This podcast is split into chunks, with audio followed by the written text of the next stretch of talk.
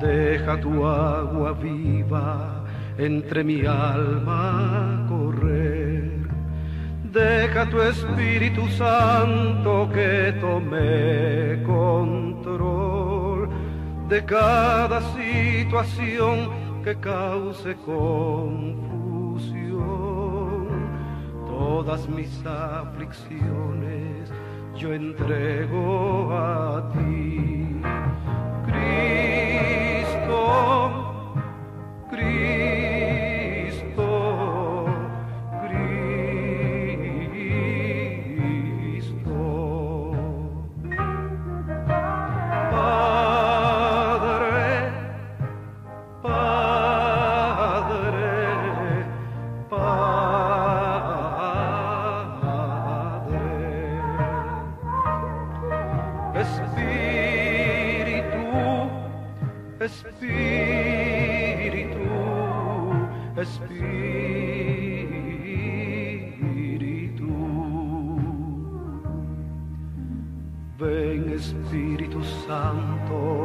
y toma control.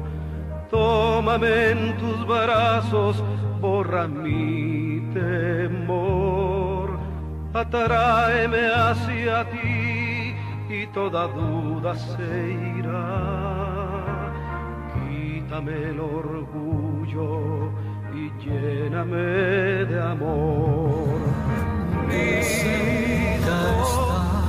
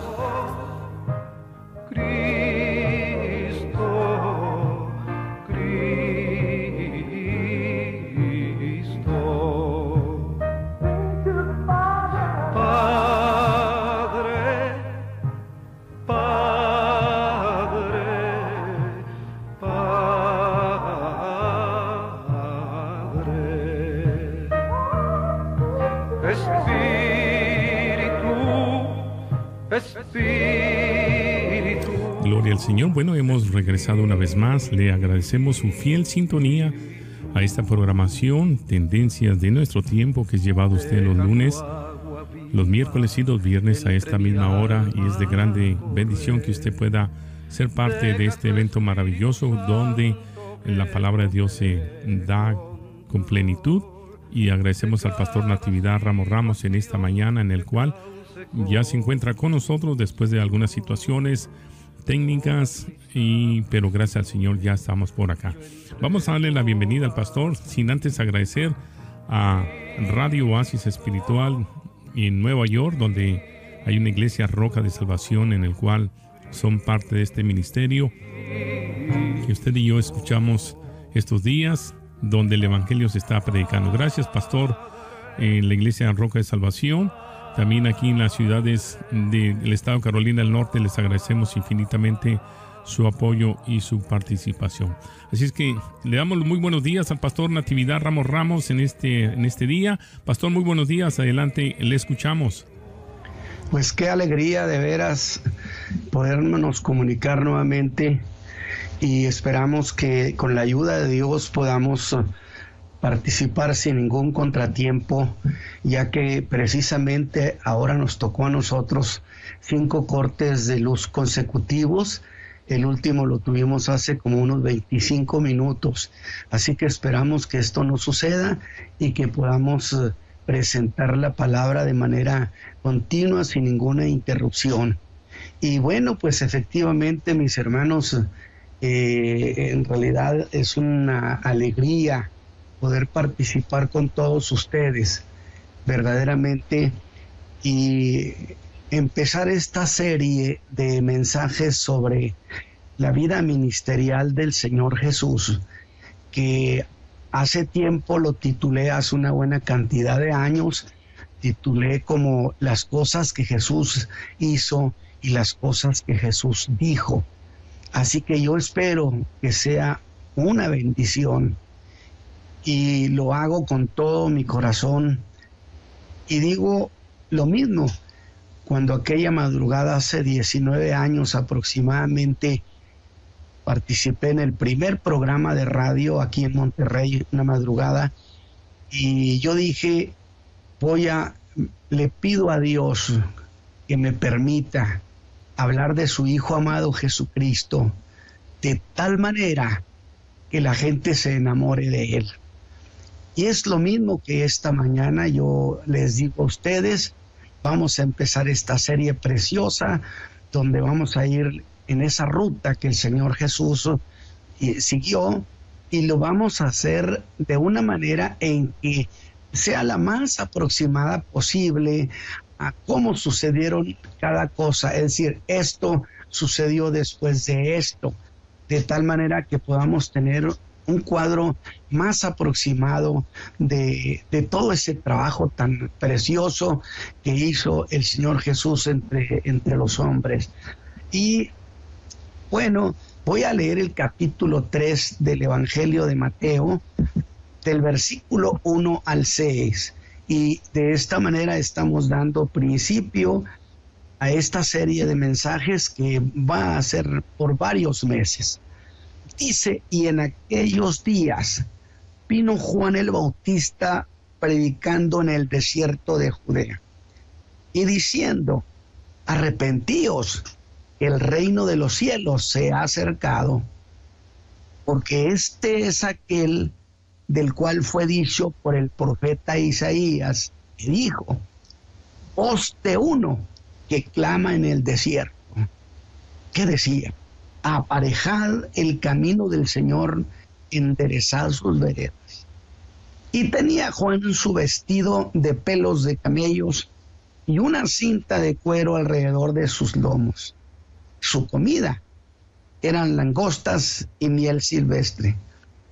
Entonces salía a él Jerusalén y toda Judea y toda la provincia de alrededor del Jordán y eran bautizados de él en el Jordán, confesando sus pecados.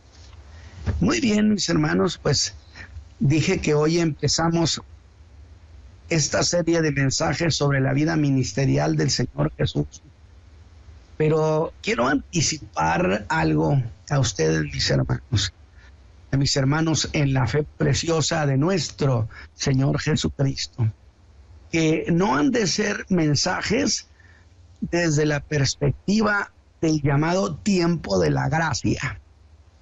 Y no lo voy a hacer así por esta ocasión, porque el Evangelio de la Gracia aún estaba a más de tres años de distancia de ser inaugurado, cosa que sucedió después que el Señor Jesús resucitó y fue ascendido al cielo. Voy a hablar de él, sí, en los términos del hijo de David que se acercó a Israel junto con su reino. No olvide las palabras de Juan, el reino se ha acercado. No dijo el reino se va a establecer ahorita, no, el reino de los cielos se ha acercado. De tal manera que en aquella promesa, vieja promesa, que un hijo suyo, un hijo de David, se sentaría en su... Pero aquí voy a hacer una precisión, mis hermanos. Este mensaje voy a presentar pormenores, la infraestructura de toda esta serie de predicaciones. Aquí voy a hacer una precisión. A ese reino del que hablaba Juan, los evangelios le llaman el rey, el evangelio del reino de los cielos. Nunca de la gracia. Del que Juan el Bautista hace el anuncio oficial que ese reino se había acercado. Y miren, preciosa declaración, implicativa, porque esa declaración tiene una lógica. ¿Cuál sería, mis hermanos? Pues que si ese reino se ha acercado, necesariamente el rey también andaba cerca. Y dentro de ese intento, que sí, dentro de ese intento de establecer ese reino, insisto, han de entenderse los tres años del ministerio del Señor Jesús. Ahora, esto que he dicho me obliga también a hacer una precisión.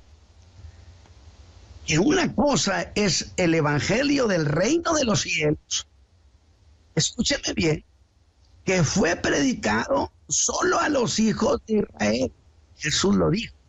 No vayan por caminos de gentiles ni de samaritanos, solo a las ovejas perdidas de la casa de Israel. Es decir, el evangelio del reino de los cielos fue predicado solo a los hijos de Israel. Y otra cosa muy distinta es el evangelio de la gracia el cual el Señor ordenó que se predicara en todo el mundo. Cosa que sucedió después que el Señor Jesús hubo resucitado y ascendido al cielo. Ascendido. Hace tiempo dije, llamé esos mensajes, las cosas que Jesús hizo y las cosas que Jesús y me parece que las palabras del Evangelio de Marcos en el capítulo 1, verso 1, son por demás muy apropiadas para abrir esta serie de mensajes. Pues, ¿qué dice Marcos? Dice, principio del Evangelio de Jesucristo, Hijo de Dios.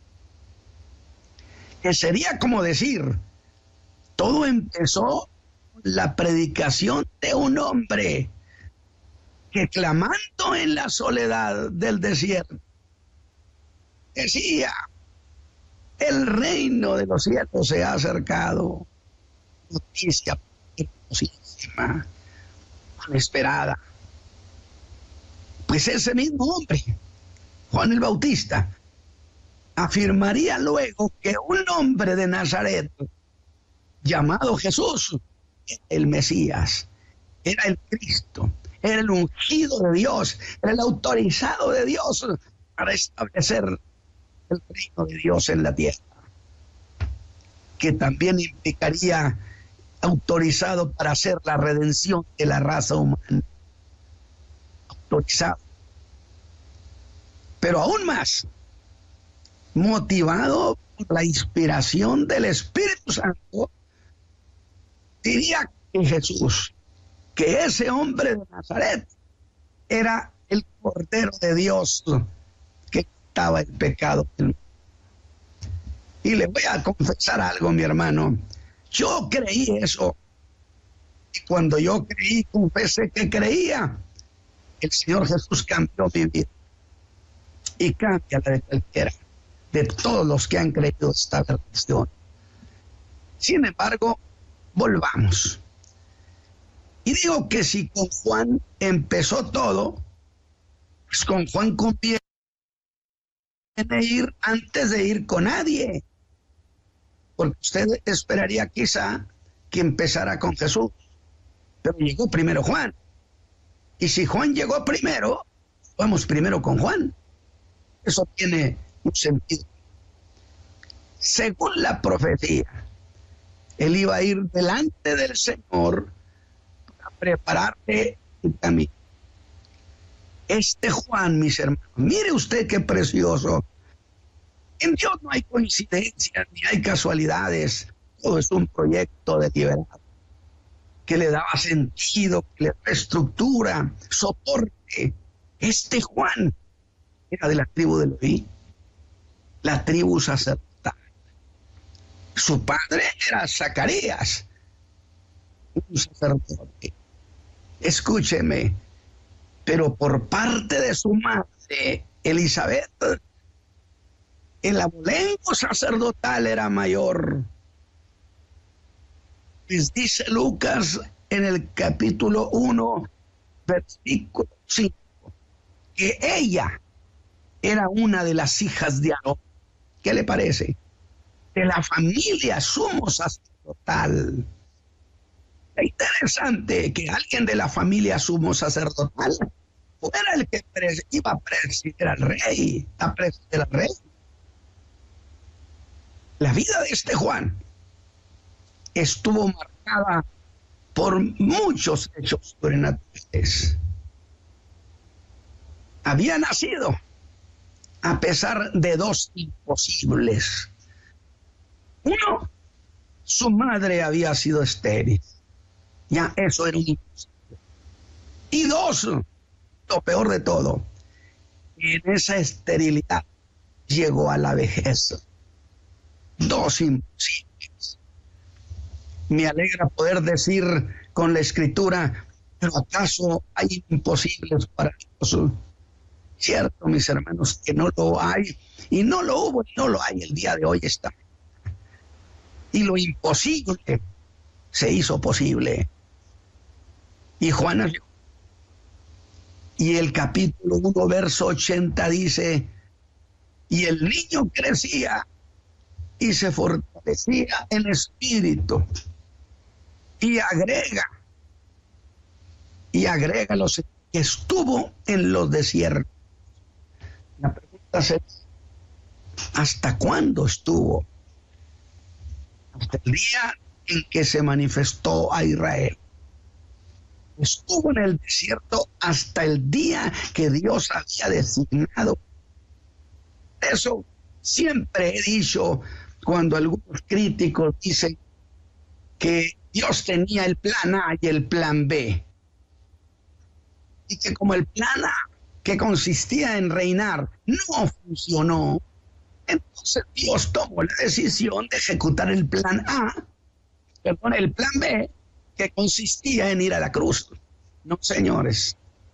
No, señores. En Dios todos los pasos son previstos y previsibles. Y estuvo en el desierto hasta el día designado por Dios a mostrarse Y voy a decir un detalle que me parece muy importante. Pónganlo razón. Se percibe las palabras que le oímos a Juan, que se hizo un conocedor del profeta Isaías. Por eso, cuando Juan y Jesús empezaron su ministerio, los dos citaron a Isaías. Y de Isaías, Juan aprendió esta verdad, que al llegar el Mesías, la enfermedad sería erradicada y la injusticia no sería tolerada. Y por el contrario, la justicia sería cosa inmediata. Como necesita la tierra que el Señor Jesús venga a establecer su reino? Para que la justicia, se, la justicia sea inmediata. Ahora, eso precisamente el concepto que tenía Juan el Bautista, el profeta Isaías, que cuando el, Mesías llega, se estableciera, la enfermedad iba a ser erradicada completamente, pero que no se toleraría la injusticia. Y eso precisamente debió hacer titubear a Juan. Si Jesús era el Cristo, o él se había equivocado, que era un error de apreciación suya, o había que esperar a... ¿Se acuerda de esas palabras? Porque preguntó, porque Juan en ese momento estaba encerrado en la prisión de Herodes y encerrado injustamente. Y el Mesías ya estaba aquí, pero la justicia le llegaba ¿Cuántas veces sentimos que Dios se tarda tanto? Y en ese tiempo que estuvo prisionero, un año, Ni siquiera una visita recibió del Señor Jesús. Y eso debió calar, a usted le calaría, a mí también.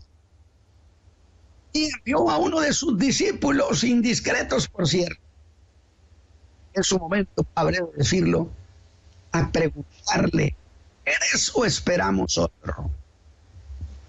Y es la razón que en el ministerio de Señor Jesús las sanidades llegan a ser multitudinarias, porque era una evidencia que el reino mesiánico se había acercado.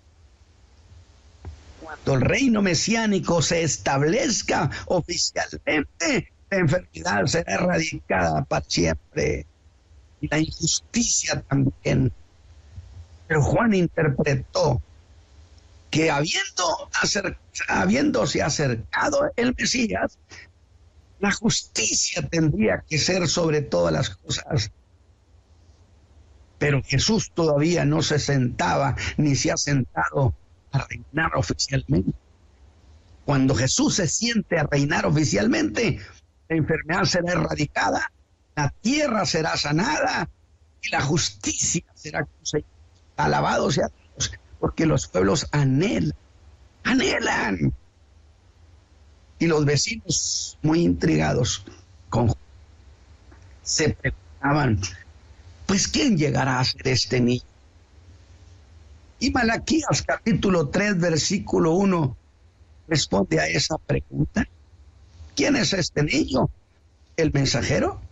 Yo envío mi mensajero, el cual preparará el camino delante. Y yo pregunto, ¿preparar el camino a quién? Pues al Señor. Ha dicho Jehová de los ejércitos. Gloria a Dios. Y a ese a quien Juan prepararía el camino es a Dios mismo. Porque Jesús es Dios. Y agrega el profeta que ese mensajero prepararía el camino. Y entonces, sorpresivamente, vendría el Señor a su santo templo. Cosa que se cumplió en Jesús, cuando Él llegó a la casa del Padre. Pero hay que voltear a ver a otro hombre joven casi, casi de la misma, mis hermanos, de quien se dijo lo mismo que se dijo. Ese hombre joven era llamado Jesús. Y a mí me alegra, digo, me, me admira. Le reconozco a Dios lo que hizo, porque nos entregó la cruz del Calvario, no a un hombre anciano, con el respeto de los ancianos, sino nos entregó un hombre en plenitud de vida, o sea, Dios, un hombre joven de más de 30 años, es decir, nos dio lo mejor que sea, Dios. No me diga que usted no se goza con esto que empezamos. Ese hombre era llamado Jesús, el hijo de María y de José. José creía, dice él, pero él, dice Juan, era el verbo que se hizo hombre. Ese Jesús era el verbo que se hizo hombre, que se encarnó y vivió entre nosotros. Se hizo vecino nuestro. Sí, qué condescendencia del Altísimo de hacerse uno de nosotros, vivir entre nosotros, sentir lo que sentimos. Por eso es un buen sumo sacerdote. Pero este, este Jesús, este verbo, dice Juan, es el mismo que creó todas las cosas. Juan 1.3. Y amo esta versión. Juan agrega, dice que sin él nada de lo que es hecho sería hecho. Y yo digo, si es cierto, sin Jesús, nada, mis hermanos. Con Jesús todo para honra de la raza humana, nos visitó y se quedó a vivir entre nosotros. Y mire esa coincidencia. Era Juan de la familia más pobre de la casa de Aarón, mientras que José y María eran de la realeza de la casa de David, pero ellos eran de la realeza pobre, pobre de entre los pobres los de la casa de Aarón y pobre entre los pobres los de la casa de David. Pero con estos hombres se estaba gestando el cambio más grande de la historia. El rescate más trascendente en la historia del universo. Pero eso apenas empezaba. Jesús, habiendo dejado su trono de gloria, el verbo se hizo hombre. Entró a nuestro espacio de tiempo, tiempo y espacio, a la limitación nuestra, pero entró a territorio enemigo y logró el más, la más grande victoria y el más grande rescate, porque con su victoria nos trasladó de ese reino de las tinieblas a su reino glorioso. Qué hazaña tan grande. Y dice Lucas 2.52, que este niño, Jesús, crecía en sabiduría y en edad y en gracia para Dios Es decir, se parecía totalmente a nosotros. Él estaba en Nazaret, pero al igual que Juan, esperaba el día de su manifestación. El día cuando públicamente fue manifestado como el ungido de Dios, el Mesías, el Cristo de Dios. Y de esto vamos a sacar una enseñanza extraordinaria cuando lleguemos al bautismo de Jesús. Por supuesto, por supuesto, su posición mucho más alta que la de Juan. ¿Qué tan alta? Pues a la misma distancia que está el cielo de la tierra. Diría Juan, uno de arriba y otro de abajo. Y vuelvo a esta cuestión. Jesús se manifestó en la intención de ese reino, de instalar en la tierra el reino de Dios. Y en todo esto, Juan tenía el honor de ir delante de él. Por eso, diría Jesús, ningún hombre, ningún profeta mayor que este. Y con él se da ese principio del Evangelio de Jesucristo, Hijo de Dios. de tal manera, Hijo de Dios, Juan era, dice ya, de 30 años. Y Jesús empezaba a ser esta mañana yo estoy reflexionando, pero yo quiero señalar cosas para que usted las aprenda si no las ha oído o si no las ha asimilado aquí. Y el momento también. Y dice Lucas 3:2 que vino la palabra del Señor sobre Juan, hijo de Zacarías, en el desierto.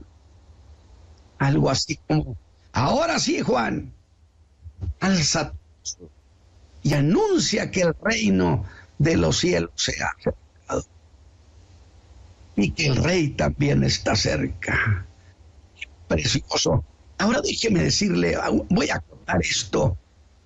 Y parecía que eso de predicar en el desierto no iba a ser exitoso. ¿Quién iba a oírlo al desierto? Me parecía una estrategia cuando era un joven predicador, era una estrategia no en el desierto. Sin embargo, cuando Dios le ordene a usted que predique donde sea, le garantiza el éxito. A sea Dios. Y yo puedo imaginarme que se para en un barranco del desierto y grita algo. ¿Quién? No hay nadie, pero por allá va pasando una caravana. Y alguien dice, está gritando alguien allá arriba. Vamos a oír qué está diciendo y se oyó el clamor, el reino de los cielos se ha acercado con una pasión preciosa, la pasión que tenemos nosotros al decir la venida del Señor se acerca por nosotros. Y esto, por supuesto, se pasó de caravana en caravana y resulta que el desierto se habría de llenar y fue todo un éxito. en términos de asistencia. Eso es lo que dije, en términos de asistencia. Anuncia que el reino de los cielos se ha acercado, que el rey está cerca. Y es cuando Mateo dice, y note lo que dice y cómo lo dice. Y en aquellos días vino Juan el Bautista predicando en el desierto alrededor del Jordán. Guarde esto en su corazón, eso de estos días, porque tiene importancia. Pero volvamos. Habían pasado como 400 años de silencio. Son como un trasfondo. Y ahora ese silencio se rompe en el desierto. Y se oye esa voz clamando. Lo que Israel tanto había esperado oír por siglos.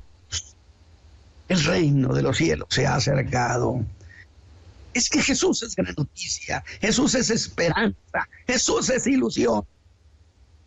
Y la gente salieron a oír esa voz en el desierto. Se alababa. Y la noticia conmovió sus corazones. Insisto, era una noticia. En todas partes se corrió la voz. El reino que tanto hemos esperado está ¿Puede usted imaginarse el gozo de aquella generación? Cuando Juan empieza a invitar a la gente para prepararse para entrar a ese reino. Multitudes, multitudes querían entrar a ese reino, ser de él, vivirlo. Como es emocionante ser parte de este reino de Dios el cual es Y medio mundo habría de llegar a recibir instrucciones de Juan. Pero el mensaje de Juan tenía dos funciones. Uno, que para entrar a ese reino, que aclaro, no es el reino de Dios, hermanos, aunque el reino de los cielos que está por establecerse en la tierra pertenece al reino de Dios el reino de Dios está allá El reino de los cielos no se ha instalado. El reino de Dios eternamente ha estado instalado. Hay una diferencia. Pero ese reino en la tierra pertenece, por supuesto, al reino de Dios. De tal manera, entrar a ese reino que va a establecerse en la tierra, dijo Juan, Exige, señores, arrepentimiento, revisión de su vida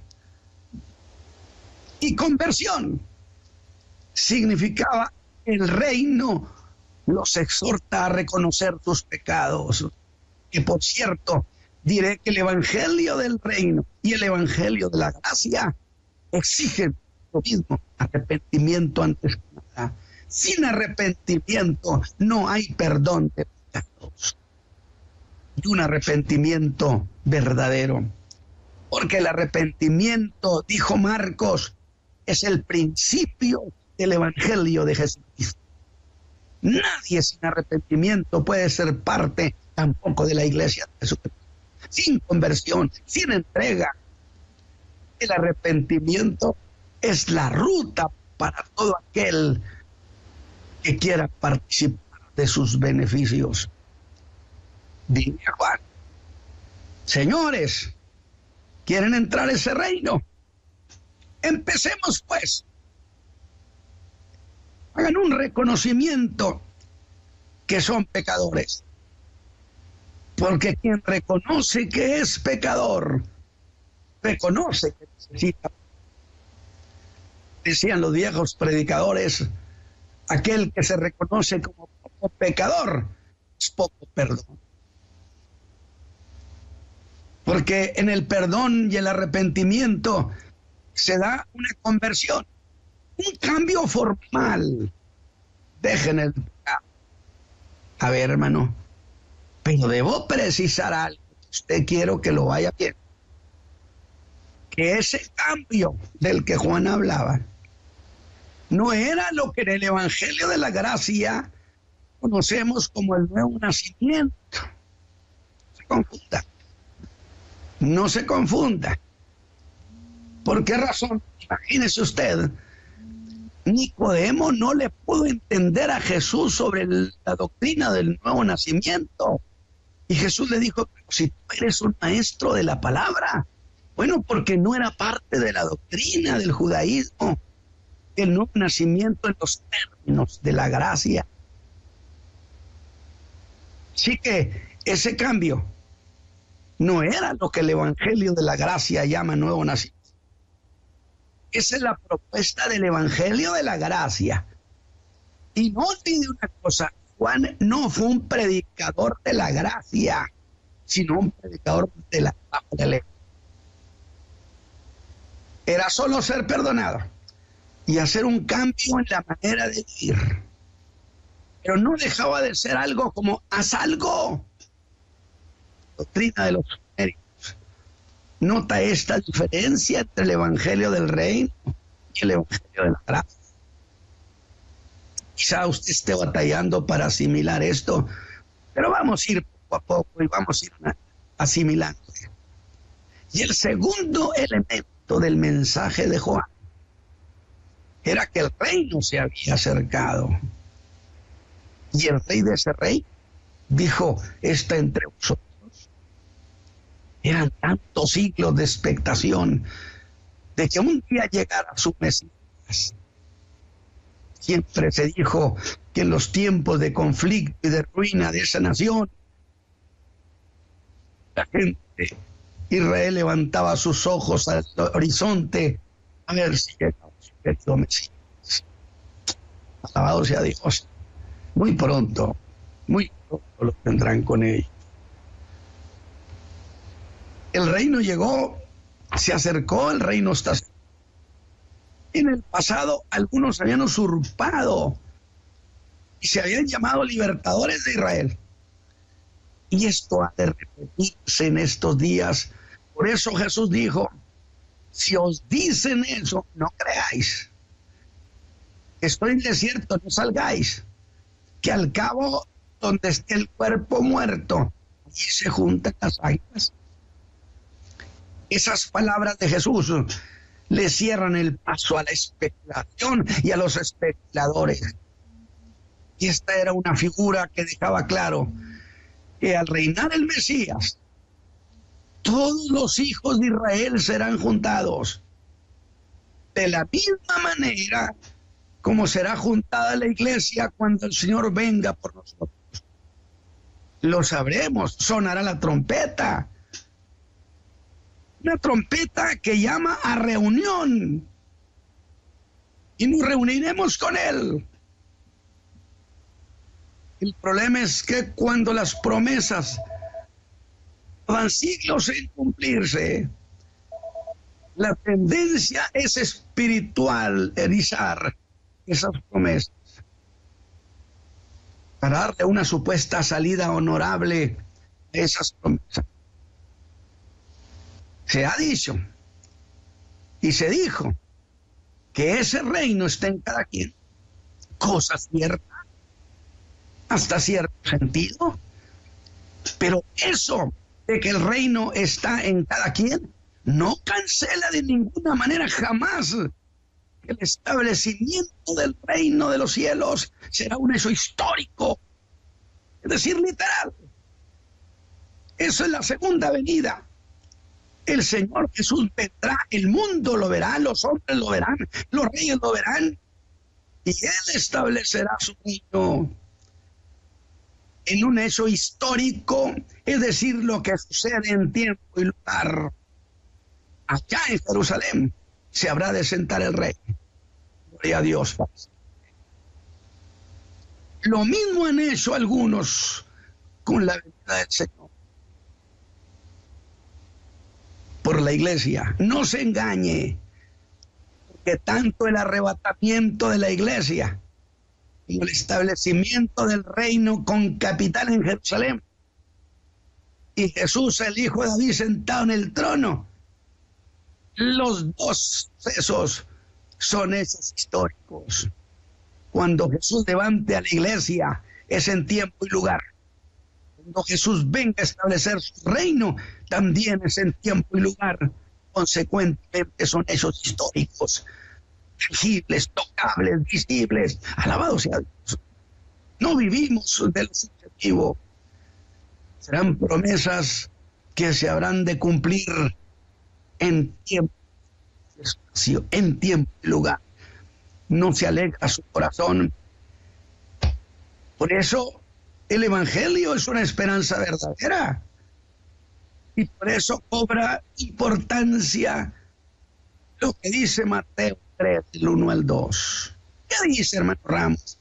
Pues que en aquellos no. ¿Lo ve? Eso histórico. En aquellos días vino Juan, que son las mismas palabras que Marco dijo. Y aconteció que en aquellos días Jesús... Pero espéreme.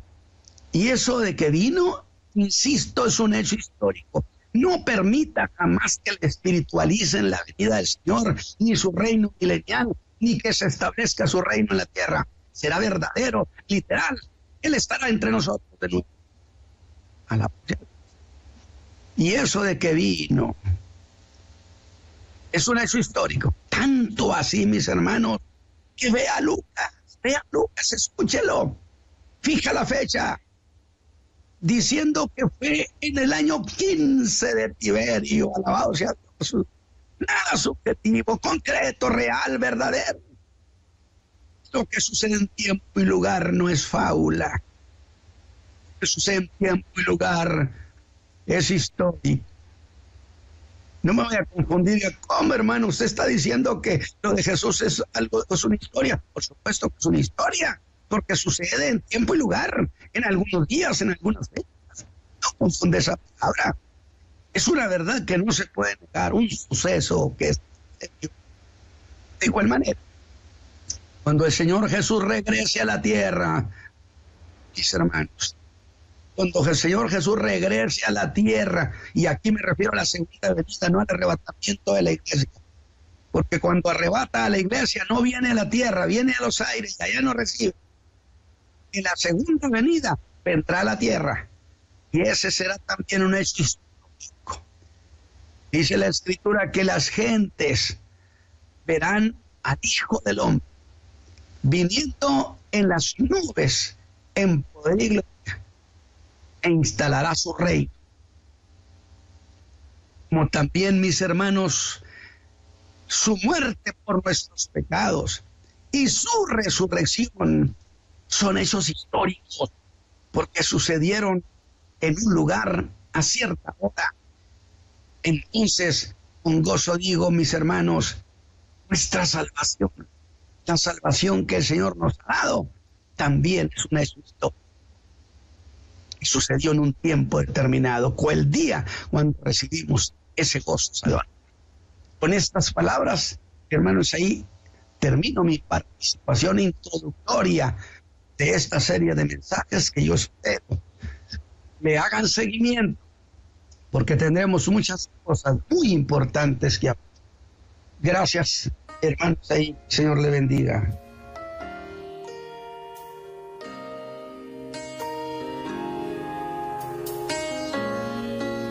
Gracias, pastor, una vez más en esta mañana.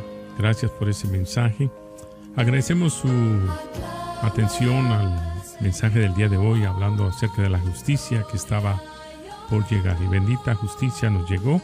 Y usted y yo somos parte de este evento maravilloso que está sucediendo alrededor de todo el mundo. Gracias una vez más. Eh, trataremos de corregir los cortes que han existido durante la programación. Más aún, sin embargo, pues es el proceso de, de las comunicaciones. A veces eh, no tenemos un audio eh, como lo teníamos, pero estamos arreglando esto. Gracias, Pastor, una vez más. Nos sentimos agradecidos por el privilegio que se nos da de poder escuchar aún un evangelio que no ha sido diluido y que realmente el Hijo de Dios, el Verbo, se hizo carne y habitó entre nosotros. Pastor, muchas gracias. Agradecemos a nuestra audiencia en Nueva York, una vez más, aquí en Carolina del Norte y en cualquier parte del mundo a través de la página. Les agradecemos infinitamente su participación. Si usted desea comunicarse con nosotros, lo puede hacer cuando esté escuchando usted la información acerca de quiénes somos y también usted puede ingresar a la página de YouTube. Ahí usted puede buscar tendencias de nuestro tiempo y usted escuchará mensajes de casi más de 500 enseñanzas de parte del pastor. Tendencias con plural, tendencias de nuestro tiempo en la página en el internet que es YouTube. Ahí usted entra a YouTube y después en search, ahí en la búsqueda usted pone tendencias de nuestro tiempo. Gracias una vez más. El día de hoy eh, pedimos disculpas por las interrupciones, más sin embargo yo sé que el mensaje ha llegado a su corazón.